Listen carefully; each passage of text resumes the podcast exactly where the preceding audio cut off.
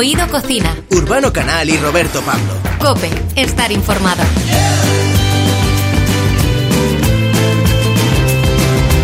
En este nuevo programa de Oído Cocina tenemos a la chef Cristina Oria que nos va a hablar de un libro en el que recoge su experiencia como gran cocinera, pero especialmente también su experiencia de vida con su familia. También vamos a hablar de uno de los productos que en otoño más brilla en todas las mesas. Y además, de cara a la Navidad, es un plato estrella, el cordero.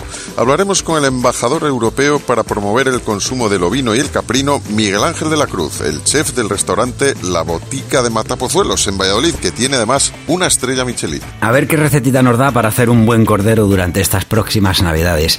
Y lo que solemos hacer Urbano y yo en estas ocasiones también es subirnos al ring. Él es el joven, yo soy el viejo. El viejo boxeador es como se llama el título del nuevo trabajo de Marwan con él hablaremos de sus canciones, pero también de sus gustos culinarios. Ahí, ahí, con Marwan nos vamos a acercar a la mesa y a algunos platos de origen eh, un poco especiado, sirio, ¿verdad? Todo esto en Oído Cocina. En Oído Cocina. Y recuerda que siempre nos puedes encontrar y puedes disfrutar de los programas anteriores en la web de Cope.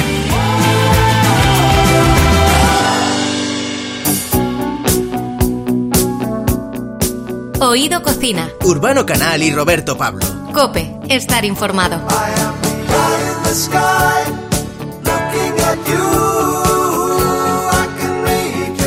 A los que nos gusta la cocina y el buen comer, no es ningún secreto que nos encanta hablar con gente del gremio para que nos hagan partícipes de algunos trucos y de la forma de elaborar sus platos. Sí, y es que Urbano una misma receta eh, tiene muchas interpretaciones dependiendo de quién la realice, porque lo bueno que tiene la cocina es que no es una fórmula matemática exacta.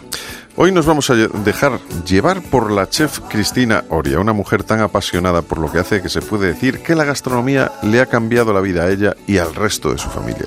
Cristina Oria acaba de publicar el libro Mis recetas favoritas para hacer en casa y queremos que nos dé algunos detalles de esas recetas.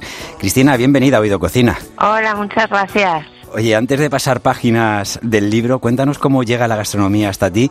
Eh, ¿Qué hace que te vuelques en este sector? Lo digo porque tú estudiaste empresariales, trabajaste en una consultoría estratégica y después, ¿qué ocurrió después? Bueno, pues mm, a mí me encantaría contarte que desde pequeña quería ser chef y era mi, eh, mi gran pasión, pero la verdad es que me gustaba, pero nunca pensé en dedicarme a ella. Fue una cosa que el, famoso refrán de no hay mal que por bien no venga, en mi caso aplica, porque fue que estuve enferma y me tomé un año sabático, porque me lo indicaron los médicos, y yo pedí una excedencia en mi trabajo. Luego pensaba que iba a volver a ser ejecutiva agresiva, pero me fui a París con mi marido, hice ahí el cordón bleu, y me apasionó el mundo y vi aquí una, un hueco en el mercado que podía yo coger y me lancé. Y esto ya hace 10 años. Con éxito, además. Eh, en Madrid, digamos, empiezas con un negocio de, comida para llevar, un catering para empresas, ¿sí? Y en 2011 ganas el premio de Madrid Fusión.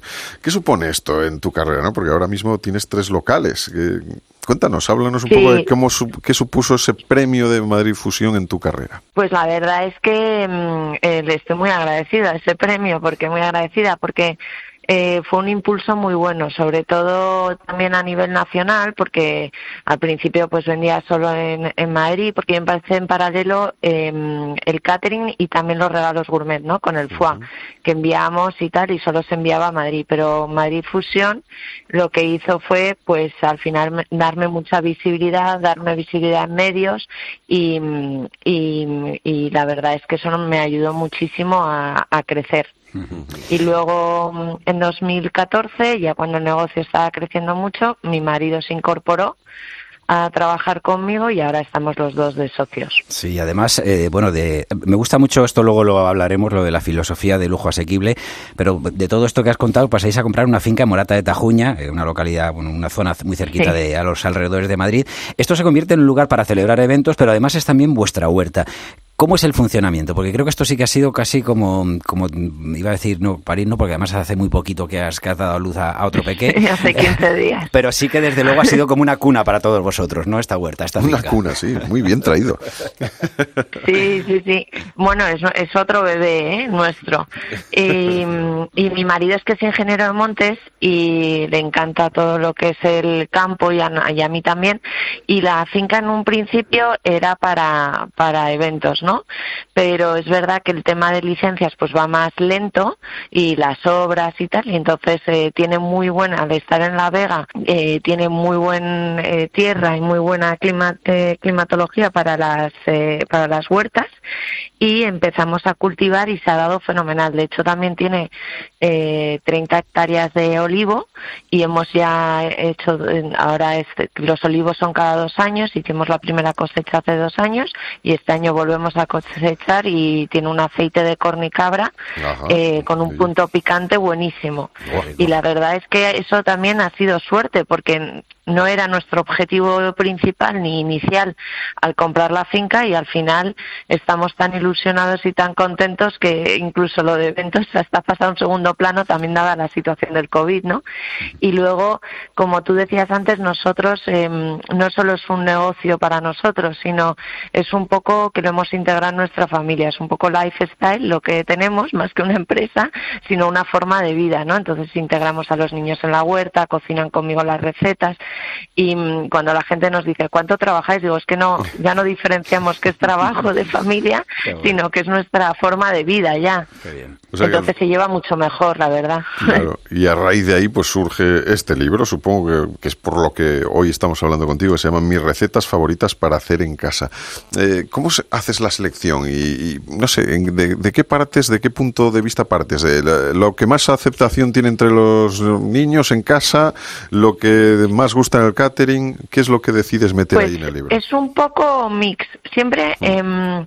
Yo, por ejemplo, eh, hace pues también ocho años empecé con un blog en la revista El que se llamaba Love is in the Food, eh, que mi filosofía era, pues como yo no he sido cocinera de toda la vida, a mí me molestaba mucho coger un libro y que no me saliese la receta, ¿no? O que de repente pusiese eh, ingrediente pimientas Sichuan. Pues mire, yo no tengo pimientas Sichuan en mi casa diario. Entonces, eh, empecé a hacer recetas que, que fuesen eh, lo que a mí me hubiese venido bien o me viene bien ahora, ¿no? Una eh, madre o padre trabajador que no quiere renunciar a comer bien, pero tampoco tiene tiempo y que no sean carísimos los ingredientes. Pues con ese mix y esa idea es como escojo yo las recetas y entonces también en Instagram, eh, que ya tenemos 150.000 seguidores, em, hago recetas en stories con esa filosofía y tiene muy buena acogida, ¿no? Porque además eh, de repente pues se cruza un hijo mío, el otro decide que pone más chocolate a la receta. Entonces, em, es un poco lo que nos puede pasar en casa, ¿no? Entonces abres la nevera y dices, ¿qué hago con lo que tengo aquí? Pues mira, me invento una pizza con no sé cuántos que tengo en la... o no tengo patatas para la tortilla, pues le pongo coliflor y calabacín y encima es más sana. Entonces, y así es como surgen las recetas. Hay algunas, o sea, las, las recetas, eh, muchas son para menús diarios de una familia, como te digo, la, la, tortilla de patata de calabacín y coliflor. Y luego hay otras con un punto más de sofisticación para eh, cuando quieres dar hacer un evento especial o te vienen familia o invitados a casa, como ya lucirte, pero con poco tiempo y, con buena materia prima. La verdad es que tienes, eh, os has dado en un punto clave en, los libros de cocina. Nosotros somos muy de, de, degustarlos, o sea, nos encanta empaparnos. De hecho, muchas veces nuestras conversaciones entre Urbano y yo, igual que otra gente habla de fútbol o de política o de lo que sea, nosotros hablamos de, recetas y de libros de cocina. ¿Has visto? Ah, me encanta, me encanta. Llamarme en la próxima y me ponéis en altavoz. tertulia, de libros, de, recetas, Y nos ha ocurrido de alguna vez como decías, no tener un ingrediente porque pues a lo mejor es muy sofisticado, es algo muy raro de conseguir o que no se suele tener en casa y hemos tenido que reinventarnos. Pues miras en internet que se puede parecer. Hombre, si vas a hacer unas lentejas con chorizo y si te falta el chorizo, pues mete otra cosa. Si te faltan las lentejas es más complicado hacer lentejas. Sí. Pero bueno. el sustituto es difícil. Es ¿eh? yo he llegado a comer unas, lentejas con chorizo con chorizo pamplonica. Eso no se lo recomiendo a nadie. Eso es de estudiante. de estudiante o de, o de malísimo restaurante, como era el caso. Oye, ¿qué tipo de recetas ahora mismo de las que hay en el libro, más, que qué tipo, qué tres recetas serían las que, eh, tú sabes esto que se suele decir, yo pongo la mano en el fuego por él. ¿Por, eh, qué tipo de, recetas o qué tres eh, recetas Cristina habría, vamos, no se debía decir que se partiera la cara, que no queremos emplear el lenguaje violento, pero vamos, que, que tú las defenderías, que dirías, yo salgo al estrado y voy a defender estas tres recetas por encima de todo. Bueno, Eh, la verdad es que no me había planteado esta pregunta, ¿eh? es, es que, si es que somos un programa, de verdad. Esto es lo que tiene no, no preparar la entrevista. Pero, hombre, el libro está estructurado como aperitivos y brunch, primeros, segundos y postres, ¿no? y, mm, y, por ejemplo, en aperitivos o brunch yo cogería los huevos revueltos porque parece una cosa que todo el mundo sabe hacer, pero muy poca gente sabe hacer bien. Y siguiendo como es los pasos míos, que eh, al final básicamente es tener paciencia, eh, salen perfectos y cremosos. Porque eh, a mí me molesta mucho cuando voy a un sitio y me dan unos huevos revueltos como secos, Sí, que dices, sí. esto no, no se va a Una despegar del tortilla plato. francesa triturada, o sea, ya está. Sí, sí, sí, como de una tortilla francesa, exacto, despe- eh, como en trocitos, ¿no? Sí. Ese yo creo que en, en aperitivos o brunch. Luego en primeros hay uno que me encanta, que este es más, eh, además es un plato eh, que es de tirabeques, em, judías verdes, guisantes, un poco de foie y, ah, bueno, no es vegetariano porque lleva un fondo de carne, con un fondo como un caldito de carne y un huevo escalfado. Vale. Parece así como literatura muy complicada, pero el título parece muy sofisticado, pero luego es muy fácil de hacer. Eh, la clave es dejar las verduras bastante al dente, ¿no? Ese verdor que tienen, que eso se consigue cuando lo hierves o lo cocinas, luego pasarlo por agua fría, que se te quedan con esa, con, con el verde la clorofila y, y se queda un punto crujiente y ese es riquísimo como primero. Pues, Esos eh, me, me encantan. Nos queda uno, la y cena, luego venga. de segundos, Joder, de segundos, el, el uno que siempre sale bien, es facilísimo, es el salmón al horno con salsa teriyaki, con espaguetis de verduras, que es muy sano y muy rico. Y luego de postres, uno que siempre sale bien y que es facilísima, es la tarta de Santiago y queda súper esponjosa, nada seca. Qué rico. La tarta de Santiago, oye, pues voy a, voy a probarla yo. Es que es facilísima de hacer, además Pero es para la los celíacos pueden tomarlo porque O de San Urbano. con harina de, de almendra. Cristina, eh, hemos dicho una, una cuestión eh, importante que es lo de que normalmente cuando afrontamos una, una receta pues siempre nos suele faltar un ingrediente, ¿no? Entonces ahí es eh, importantísimo la labor de hacer la compra y hacerla bien. Eh, a tu juicio, ¿qué productos son los que no pueden faltar en una despensa y que debemos tener siempre y nos van a sacar de más de un Bueno, yo siempre tengo los básicos, ¿no? Un buen aceite de oliva creo que es Fundamental. eh, virgen extra fundamental. Luego verduras las básicas porque un buen rehogado de cebolla y, y cebollita siempre te va a sacar de un apuro. Una buena salsa de tomate casera. Creo que eso puedes hacer mm, cuando es época y y conservarla bien, que yo de hecho tengo una receta, es la salsa de tomate Ajá. y pongo luego cómo envasarla, ¿no? Bien, Para que te dure durante todo el año. Qué bueno. Y, mm, y yo creo que con esos básicos puedes ir tirando luego con comprando producto fresco cada día. Claro. claro.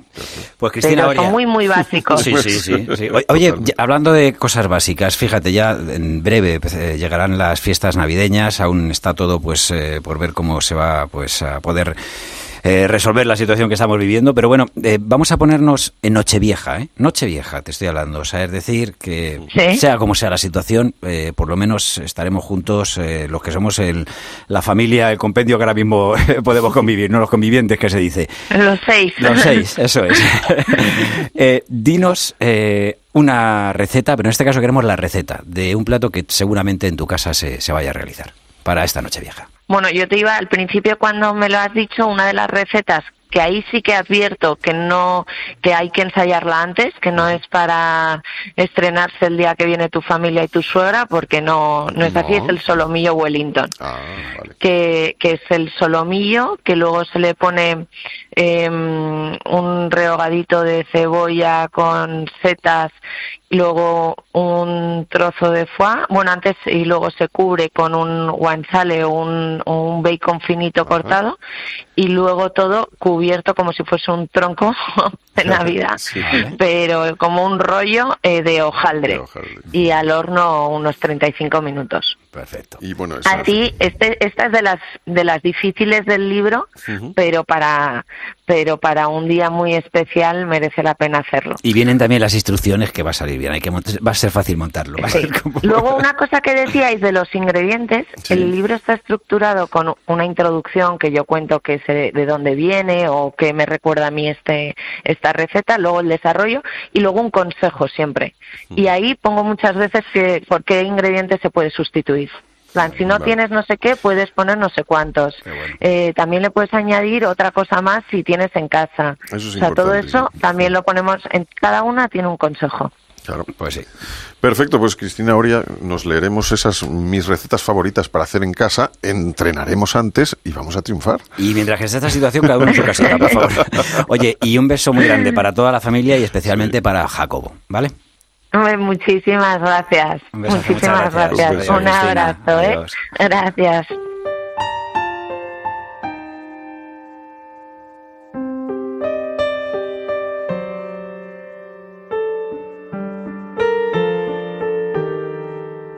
Oído Cocina. Urbano Canal y Roberto Pablo. Cope, estar informado. Sabes que estamos condenados a entendernos, igual que las mareas y la luna. Despiertas mis instintos más perversos, amor. Sabes que somos dos desastres naturales. Hoy nos acompaña en Oído Cocina uno de esos compositores que es capaz de alimentar el alma con sus canciones. Un artista que ha convertido su último trabajo en un ring en el que el amor se enfrenta a sus propios golpes. El viejo boxeador es ya parte de la obra de Marwan. Bienvenido a Oído Cocina, Marwan. Muy buenas. Eh, ¿Eres eh, cocinillas? Pues un poquito, ¿Mm? un poquito, vamos, a ver, no, no soy cocinilla, cocino, que no es lo mismo. Vale. Eso. Vale, vale. Cocino por necesidad, pero no soy cocinilla, la verdad que no, no soy talentoso en la cocina. Pero, por ejemplo, o sea, la gastronomía, la comida para ti es un- una parte importante en el día. Sí, sí, me encanta, ¿eh? Y, a gozo, o sea, gozo con la comida y con la gastronomía española, bueno, y también de otros países. Lo gozo totalmente, pero es verdad que no, que no le dedico mucho tiempo ni, ni tengo una gran pericia para cocinar. Bueno, vamos con, con los gustos. ¿Cuál es tu plato preferido? ¿Con cuál te quedarías si tuvieras que elegir solo uno? Pues mira, te diría que el salmorejo y el arroz negro. Esos dos me vuelven loco. Salmorejo y arroz negro, un- un- una mezcla ahí potente, o sea, bonita además. Sobre todo si tiñe los dientes luego. Sí, sí, te deja fino. ¿Qué no, qué no te gusta? ¿Algún plato o algún ingrediente que digas, esto no, para mí no? Hombre, a priori, si pienso en los sesos o las criadillas y esas cosas, pues no me atraen mucho, la verdad. Fíjate con lo madrileño que te sientes en algunas ocasiones ahí en tus canciones, que esto es muy de Madrid, Sí, ¿eh? pero prefiero el bocadillo, el bocadillo de calamares. Vale, venga, un bocadillo, además del de calamares, otro que, que le gusta a Marwan. Hombre, un buen bocadillo de, de lomo ibérico, de jamón ibérico, o un, un bocadillo de jamón y queso, porque la mezcla de jamón y queso siempre ha sido mágica, o un bocadillo de jamón con pan tumaca, joder, madre mía. Hombre, lógico. Vamos con eh, una tapita. Cuando vas a un bar y te pides una caña, ¿qué te gusta que te pongan para acompañarla? Pues mira, yo, yo bajo mucho aquí un bar que está al lado de mi casa, que, que- que es un sitio que son especialistas en tortillas y tienen tapas y croquetas. O sea, tienen tapas de tortilla de todo tipo y croquetas brutales. Y esas cosas me encantan, la verdad. Pues dinos un, unas bravas o unos huevos rotos, pues también, También. dinos un par de sitios así, locales, dinos eh, nombre con nombres y apellidos de los Pues bares. mira, Casa Paco. Casa Paco. Casa Paco me parece el sitio de referencia de tortillas en Madrid. Es un sitio que, que tiene una carta de tortillas súper amplia con veintipico tortillas diferentes. O sea, de repente tortilla de puerros, tortilla de, cebo- de cebolla caramelizada con queso de cabra, tortilla de picadillo. Y es que las hacen que te mueres con ese puntito de no estar del todo cuajado el huevo que alucinas.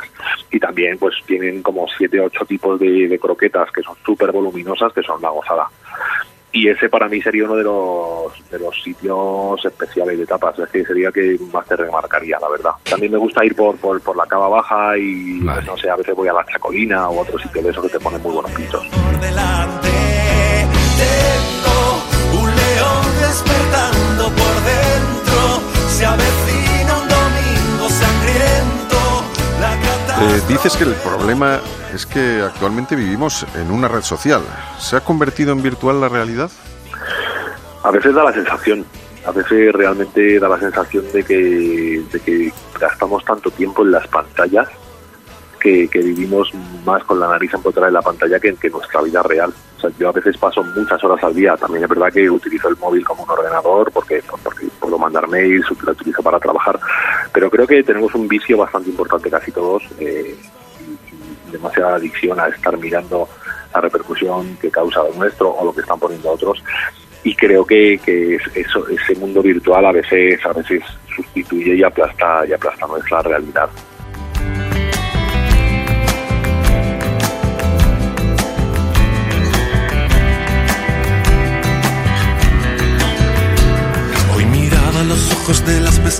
Pescadoras de Yucatán, campesinos bajando a por agua en el valle del Senegal una niña llorando en Alepo pregunta qué voy a hacer. Y un abuelo en Tokio responde no te voy a abandonar.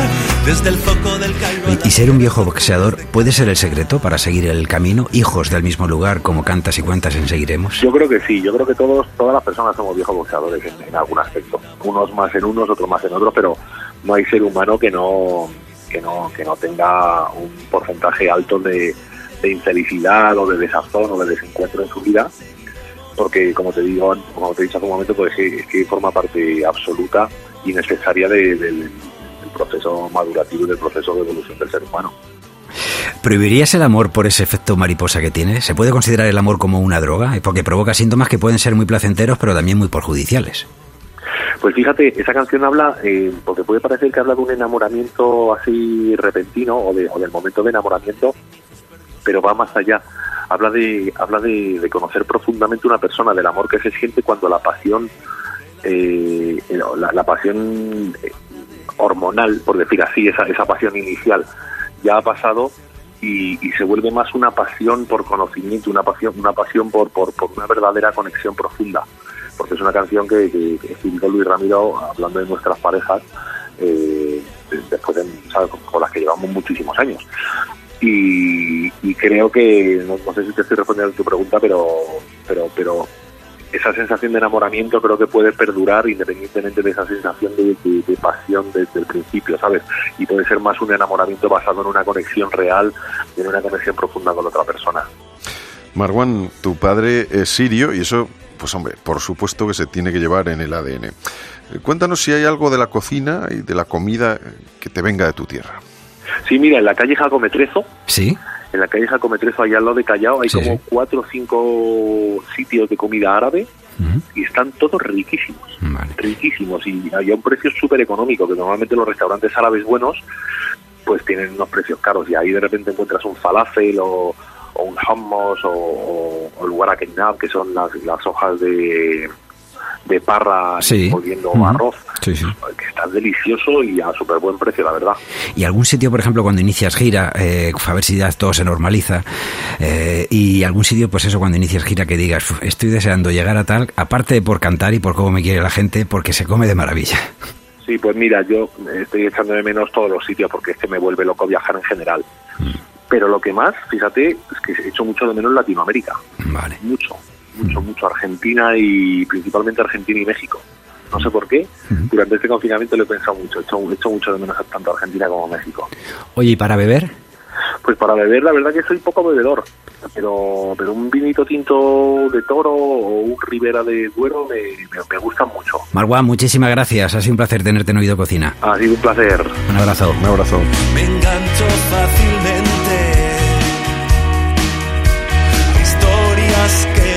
Jamás tendrán sentido. Si tú eres como yo,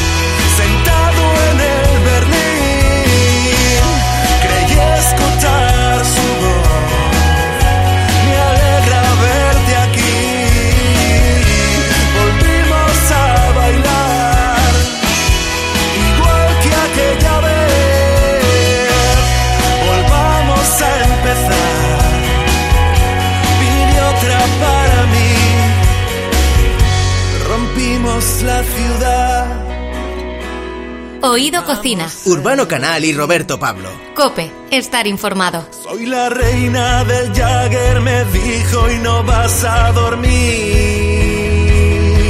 Rompimos la Desde el origen de nuestra cocina mediterránea, desde el principio, el cordero ha sido siempre uno de los platos estrella.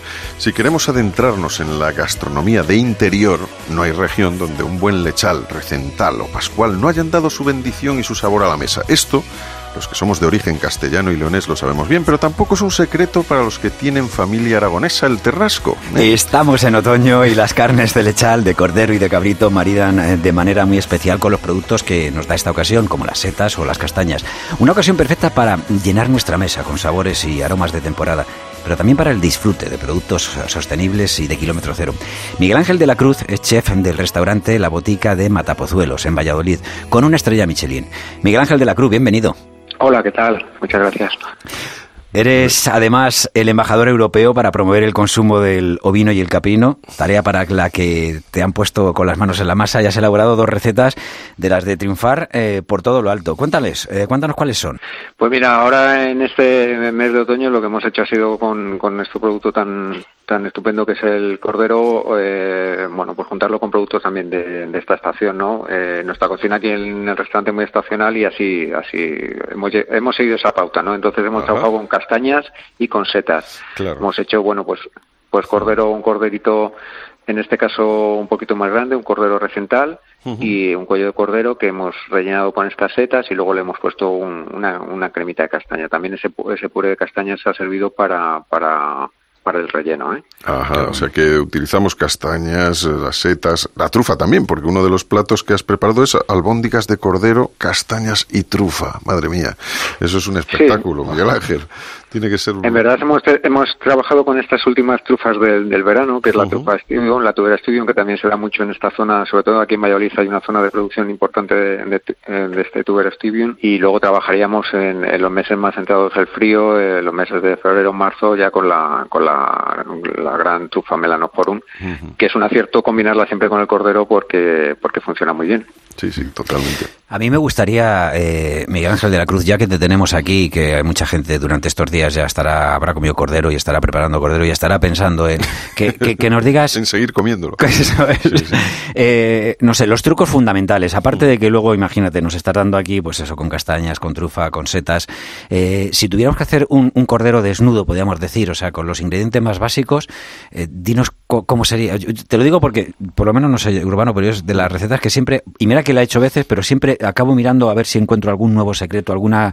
eh, alguien, y Miguel Ángel Es- de la Cruz es. Es lo que pasa con las recetas más sencillas, Sí. quizá, que, que son las que más truco tienen. Para que te quede muy bien. Exacto. Entonces, pues, eh, pues da- vamos a recurrir. Me parece buena idea que Miguel Ángel, que es un experto en este tema, nos lo diga. Mira, nosotros aquí en casa, aparte de hacer una cocina así muy personal, en el, en el restaurante me refiero a la botica, ¿no? Aparte de hacer un una cocina muy personal y todo esto, seguimos asando corderos lechales, ¿eh? como, como mandan los cánones de todo buen castellano y leonés, Sí. en horno de leña. Y el truco, el, el verdadero truco de, de tener una, un buen plato de, de cordero lechal asado es que el producto sea eh, el mejor. Que sea de Entonces, primera. sea de primera. ¿Por qué? Porque la, co- la cocción, en verdad, no eh, este tipo de cocinado no, no requiere muchos ingredientes. De hecho, no requiere nada más, en nuestro caso, un poquito de agua. No le ponemos ni siquiera manteca, ¿vale? En nuestro caso. Agua y ¿eh? sal. También se podría... Agua y sal. Vale. Vale, os voy a dar un truco que yo creo que es un poco definitivo. La cocción tiene que ser suave, tiene que ser lenta y a una temperatura no demasiado demasiado alta. Yo creo que unos 160 grados, entre 160 y 170 grados es una temperatura ideal. Vale. Sí que es verdad que lo, lo vamos a asar a esos 160 170 grados durante casi una hora 40 minutos, una hora 45 minutos, Sí. y cuando le vamos y siempre eh, con las costillas para arriba, ¿vale? Cuando le vamos a dar la vuelta y le vamos a poner con la piel, ya con la parte externa del animal, con la piel para arriba, ¿vale? Es cuando tendremos que subir un poquito la temperatura. Esa, esa cocción será de menos tiempo, pero de más temperatura, con lo cual tendremos una cocción de 30 minutos, pero vamos a pensar en unos 190 a 200 grados. Vale. ¿Para qué? para que nos quede una carne bien jugosa Sí. y la piel nos quede churruscadita, que decimos aquí, nos claro. quede crujiente. Claro, ¿vale? claro. Entonces, Eso. al final vamos a tener eh, un asado, yo creo que, que rozando un poco el gusto de todo el mundo, ¿no? Porque al final tienes esas dos texturas en el asado y tienes todos esos esos matices. Efectivamente, pues fíjate que estábamos hablando de una, una cuestión tan sencilla, sencilla. Como, como eso, agua, eh, sal. O sea, no hay que echarle ni mahonesa, ni tomate, ni mostaza. Pero de ahí obtienes, de, de ahí obtienes todas esas Ese texturas. ¿no? Todos esos sabores que, que, bueno, que explotan en la boca y que es algo, a esta hora casi se me está haciendo la boca agua. Bueno, ¿Qué destacarías tú eh, al ser, bueno, pues, como decimos, eh, embajador de las carnes del programa europeo desarrollado por Interoic de las carnes de lechal y cabrito, de las propiedades de, de esas carnes, de nuestros, carder- de nuestros corderos y de nuestros cabritos? Bueno, al final es una carne, es una carne, eh, los, pequeños lechales que se consumen, por ejemplo, en Castilla y León, ¿no? Es una carne blanca, es una carne, pero es una carne que al, al no haber eh, solamente ha sido alimentada con la leche materna, eh, pues tiene esos matices de, de carne tierna, de una, de una carne sabrosa, porque normalmente eh, estos corderos que aún se pastorean aún mejor, ¿vale? Serían no mejores porque ha- ha- han consumido las hierbas y todo eso se transfiere en el sabor de, de la leche cuando, cuando, cuando les dan de mamar a los pequeños lechazos. En el caso de los corderos ya un poquito más grandes, incluso los, los, los corderos más, más adultos, ¿no? que ya son una carne roja, que, que también necesitan otro tipo de tratamiento, siempre van a- vamos a tener un, un sabor muy característico. Esto hace destacar una carne especial. Es una carne sabrosa, nunca insípida, Ajá. ¿vale? Independientemente de la edad que tiene el animal. Y sobre todo es una carne que es muy tierna. Es una carne muy, una carne tierna y una carne que bien tratada, eh, eso sí que es importante, que bien tratada, pues, pues resulta ser fabulosa. Y hay mucha diferencia entre el cordero y el cabrito, digo, porque entre luego el- el- cuando se van haciendo más Bueno. grandes, yo me imagino que sí, pero cuando al ser tan pequeños no sé si, si son más parecidos. No ¿eh? piensas que no, no piensas que no, no piensas que hay una gran diferencia, sobre todo en eh, lo que dice lo que dices tú, no lo que señalas. Entre el cordero lechal y un cabrito lechal no hay una diferencia eh, organoléptica eh, mm, grande, ¿vale? No hay una- pero sí que sí que es verdad que en función de que el animal va, va siendo más adulto, pues bueno, pues tiende a tener otra, otros matices más, quizás más bravíos, decimos, ¿no? Claro, Eh, sí, podría sí, ser sí. esa palabra, ¿no? Bravío en el caso de, lo, de las cabras más, más adultas, ¿no? Un sabor más los- fuerte, de ¿no? las cabras, eso más es, intenso. eso es. Ujú. Más, que la oveja. sí. Claro, y entonces el- la cabra ya un poco grande, pues como esas cecinas de chivo que se sirven, en, por ejemplo, en León, pues claro, eso requiere una, una cocción ya de larga, ¿verdad? Para que, para que esa carne esté luego eh, man- mantecosa y se pueda comer, no sea, no sea una cosa dura de tampoco tampoco es un, tampoco es un sí tampoco pero tampoco son elementos que tengamos que, que descartar porque por ejemplo las ovejas las ovejas hay grandes cocineros amigos como Fernando de Cerro por ejemplo que está haciendo trabajos muy muy interesantes ahora con con el tema de las ma- maduraciones de las carnes de, de ovino en, en ejemplares más adultos y que está consiguiendo resultados fantásticos, ¿no? Claro. Entonces, Sí, sí, sí. eh, sí que es verdad que siempre se ha descartado el guiso de la oveja porque decíamos que era un guiso que tenía sus matices tan, incluso en algunos casos dicen hasta desagradables, ¿no? Sabe A la lana, de, ¿no? de comer. Sí, Sabe a lana. pero bueno, en, en verdad, en verdad tampoco es descartable porque bien tratado también tenemos un producto que es interesante. ¿eh? Por supuesto. No apto para todos los públicos, pero interesante. No apto para todos los públicos. Pero es que claro, esto depende del estómago y, y lo que le gusta a cada uno. O sea, hay quien te ve casquería y te dice enseguida no, y sin embargo, pues no sé, para nosotros, por ejemplo, es, es una cosa exquisita. O sea, que eso hay que, hay que mirarlo. Eh, por- ya, eh, yo tengo también otra consulta ya de lo que estábamos hablando de, la elaboración sencilla. Pues, por ejemplo, ahora hablaremos para, para fiestas, ¿no? Suele ser un plato el cordero, el cabrito muy especial.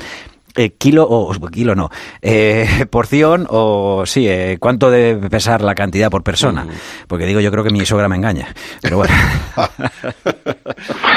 Bueno, pues también esto depende del hambre que tenga cada uno, ¿no? Pero sí que es verdad que no, pero sí que es verdad que lo que sí que puedo señalar, independientemente de la porción, siempre es mejor asar piezas grandes. Si vamos a asar, ¿vale? Si estamos hablando de, de asar, si, vamos, si estamos hablando de otras cocciones, por ejemplo, una cocción en caldos, pues podemos eh, trocearlo la- las piezas, con lo cual cada uno cortaría su porción, ¿no? Pero en, en el tema de los asados es interesante asarla por cuartos, que decimos aquí, ¿vale? en, el, eh, en ese caso, pues estamos hablando, pues bueno, pues de de, cuartos delantero, cuartos traseros eh, y de un peso, peso aproximado de, las piezas de dos kilos y pico. Pensar que, que tienen todos los huesos, ¿no? que al final en verdad lo que vamos a comer en carne no, no, es, no, es, ese, no es esa proporción. ¿no? Claro, no es excesivo y además se va a comer con gran placer, o sea que no va a sobrar nada. Bueno, eh, vámonos unos meses hacia adelante en este caso y es que, y si es posible hoy en día y nos dejan reunirnos y tenemos comidas navideñas, ¿cómo deberíamos aprovechar este tesoro que es nuestra carne de cordero y qué receta nos recomendarías para poder hacer en casa ¿no? y recibir a, pues eso, aunque sea seis personas en nuestra ah, casa? Convivientes y esto depende de eso. Bueno, pues eh, sabéis que con, con la campaña de, promoción que se lleva a cabo desde Interobi, con la campaña europea, ¿no? Se han, se han puesto en marcha, entre otras cosas, se han puesto en marcha un, gran número de nuevos cortes para, para el cordero, ¿no? Entonces, eh, entre ellos aparece uno que es el, el, que llamamos, tu, o llaman, ¿no? Turnedo de cordero, que es una pieza, un tornado, ¿sabéis? Este famoso corte de turnedo de solomillo de vacuno, ¿no? Pues esto lo se ha, se ha trasladado al cordero entonces una pieza que viene de, se, obtiene de la pierna, tiene esa forma de turnedo, ¿vale? Y es una pieza que viene preparada o pensada para hacer una cocción como si fuera un, filete de vaca, un solomillo, ¿vale? Con altura y con, jugosidad. Con lo cual, es, es una buena pieza para luego, eh, bueno, pues hacerla con una de las salsas, una salsa que más os guste o una salsa podemos pensar en ello como un solomillo de vacuno, con lo cual nos, nos ofrece muchísimas opciones. Podemos hacer una salsa de cítricos, de naranja, o de, no sé, o de Pedro Jiménez, o de un vino tinto, o con, incluso servirla con hígados de pato, con gras, con trufa. ¿Va a ser fácil encontrar esta pieza en el mercado, perdona? Eh, sí, en principio eh, es una pieza que está, que se ha hecho este trabajo de, donde se ha, eh, se, ha, procurado que los carniceros tengan el conocimiento de estas piezas y que estas piezas estén disponibles, porque al final el hándicap quizás del cordero siempre ha sido este, ¿no? que, que, no se obtenían otras piezas nada más que llevarte los corderos por trozos, las chuletillas, lógicamente, que se conseguían fácilmente, o, llevarle en cuartos para asar, ¿no? Entonces, estos otros cortes y estas nuevas piezas, bueno, pues esa es por lo menos la batalla, ¿no? Y esa es por lo menos la, la yo creo que lo que se está consiguiendo, ¿no? que haya nuevos cortes en las carnicerías, en los centros de distribución, en la línea de distribución de los supermercados, para que la gente ah, se agilice un poco la, el cocción, la cocción, el cocinado y la gente se anime a, consumir más cordero. perfecto, pues eh, eh, nos quedaría decirnos un poquito, eh, una, elígenos tú una salsa, venga, y, explícanos cómo hacerla, por ejemplo, la de, la de naranja. Para el día Nochevieja. Pues una... venga, mira, pues, pues muy sencillo, mira, eh, nosotros siempre hacemos, para tener una buena salsa siempre hay que tener un buen caldo. Con lo cual vamos a pensar en tener un caldo, si puede ser eh, hecho a partir de, huesos de cordero, pues sería mucho mejor. Que no puede ser, pues un caldo de carne, ¿vale? Entonces vamos a utilizar el sabor que, le vamos a poner a esta salsa, siempre lo vamos a potenciar con un, con un vino o con un licor que vaya relacionado con el sabor de la salsa. Con lo cual, cualquier licor de naranja puede ser la base para hacer esa primera reducción. Con lo cual, os explico. Echamos unas cuantas verduras, zanahoria, eh, cebolla, puerro, apio, todo eso lo cortamos en dados. Después ahí, con unas gotas de aceite. Cuando ya está bien pochado todo, añadimos ese licor de naranja, ¿vale? Y dejamos, por ejemplo, no sé, depende de la cantidad de salsa que hacéis, pues vosotros lo, vais a tener que echar más o menos cantidad, ¿vale? Pero vamos a dejar en cualquier caso que se reduzca bien todo el alcohol que concentremos el sabor de ese licor en las verduras. Entonces, de la porción de licor que, que, ponemos en la cazuela, vamos a dejar solamente la mitad. O sea, que reduzca hasta la mitad, ¿vale? Lo que hacemos luego es añadir ese caldo de carne o caldo de cordero, preferiblemente que decíamos, y vamos a dejar cociendo todo eso hasta que volvamos a reducir hasta la mitad. Otra vez a la mitad. Eso es. Y finalmente lo que añadiremos será pues unos gajos de naranja, ¿vale? Eh, pelamos nuestra naranja, eh, vamos a aprovechar también, lógicamente, el zumo de, unas naranjas si queremos potenciar más el sabor, podemos añadir cáscara de naranja también, que luego retiraremos, y estos gajos de naranja que servirán para, para bueno, pues un poco como guarnición. Pero eso sería una salsa. O sea, y esto se echa luego sobre el cordero. O sea, no, o sea, no, Una vez que está reducido, hacemos el filete, por ejemplo, este turnedo que decíamos, ¿vale? Hacemos este turnedo, le dejamos a, la textura que queremos, más, menos o, poco hecho, ¿eh? y entonces lo que hacemos es servirlo, naparlo con esta salsa, con este jugo. Vale pues el napado nos da un toque ahí brillante al, cordero que vamos. Tengo una ganas de que llegar a casa y, que haya un cordero en la nevera para hacer luego la salsita y, probarlo. pues muchísimas gracias. Miguel Ángel de la Cruz, chef del restaurante La Botica de Matapozuelos, que recomendamos visitar a todo el mundo en la provincia de Valladolid, muy cerquita de Valladolid estamos ahí.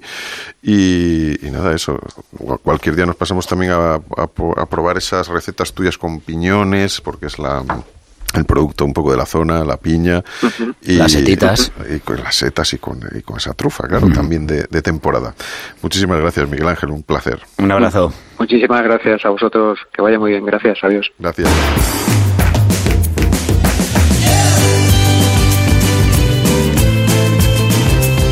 Eso es todo por hoy en Oído Cocina, pero recuerda que nos puedes seguir en todas las redes sociales. En Instagram, en Facebook, en Twitter somos Oído Cocina Cope. Y también ya te decimos que estamos preparando un especial para Navidad.